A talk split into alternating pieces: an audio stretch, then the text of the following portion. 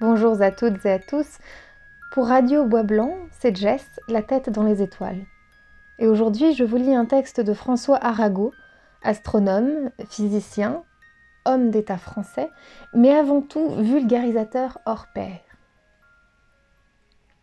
Les populations des plus pauvres villages des Pyrénées et des Alpes se transportèrent en masse sur les points culminants d'où le phénomène devait être le mieux aperçu.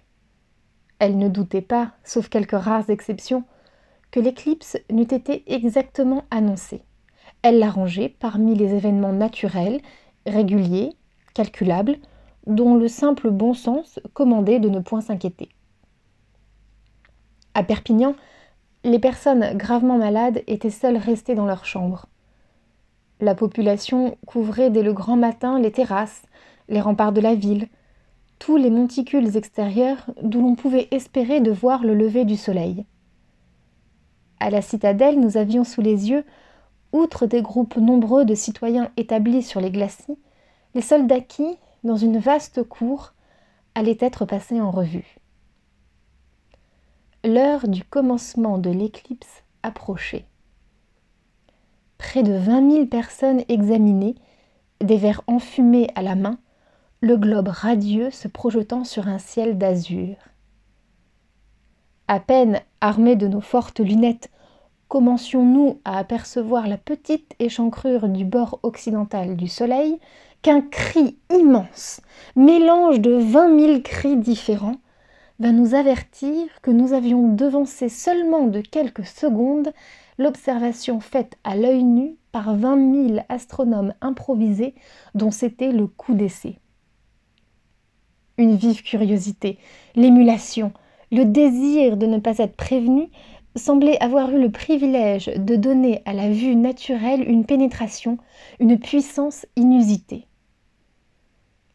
Entre ce moment et ceux qui précédèrent de très peu la disparition totale de l'astre, nous ne remarquâmes dans la contenance de tant de spectateurs rien qui mérite d'être rapporté. Mais lorsque le Soleil, réduit à un étroit filet, commença à ne plus jeter sur notre horizon qu'une lumière très affaiblie, une sorte d'inquiétude s'empara de tout le monde chacun éprouvait le besoin de communiquer ses impressions à ceux dont il était entouré. De là, un mugissement sourd, semblable à celui d'une mer lointaine après la tempête. La rumeur devenait de plus en plus forte à mesure que le croissant solaire s'amincissait. Le croissant disparut enfin.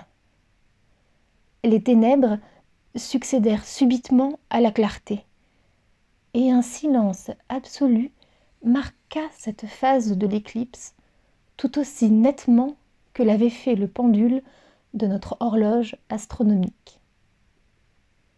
Le phénomène, dans sa magnificence, venait de triompher de la pétulance de la jeunesse, de la légèreté que certains hommes prennent pour un signe de supériorité, de l'indifférence bruyante dont les soldats font ordinairement profession. Un calme profond régna aussi dans l'air. Les oiseaux avaient cessé de chanter.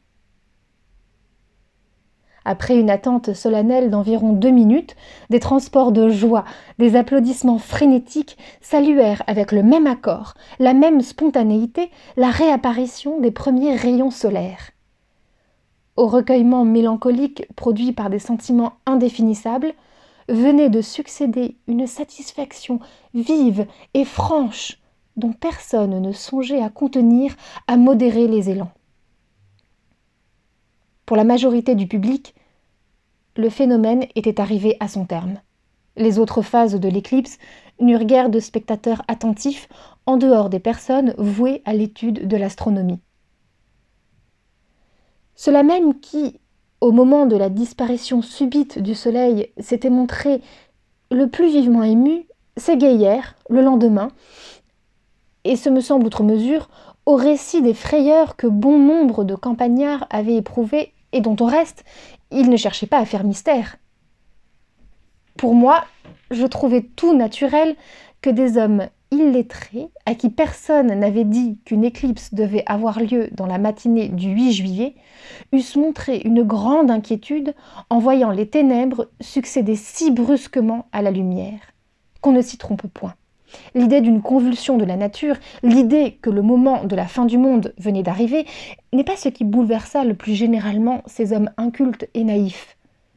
Lorsque je les questionnais sur la cause réelle du désespoir qui s'était emparé d'eux le 8 juillet, ils me répondaient sur le champ le ciel était serein, et cependant la clarté du jour diminuait, et les objets s'assombrissaient, et tout à coup, nous nous trouvâmes dans les ténèbres, nous crûmes être devenus aveugles. Voilà, c'était donc un texte de François Arago, un vrai plaidoyer pour euh, l'astronomie populaire, je vous laisse pour aujourd'hui avec mon fameux petit conseil pendant le confinement pour vous évader un peu, levez les yeux au ciel.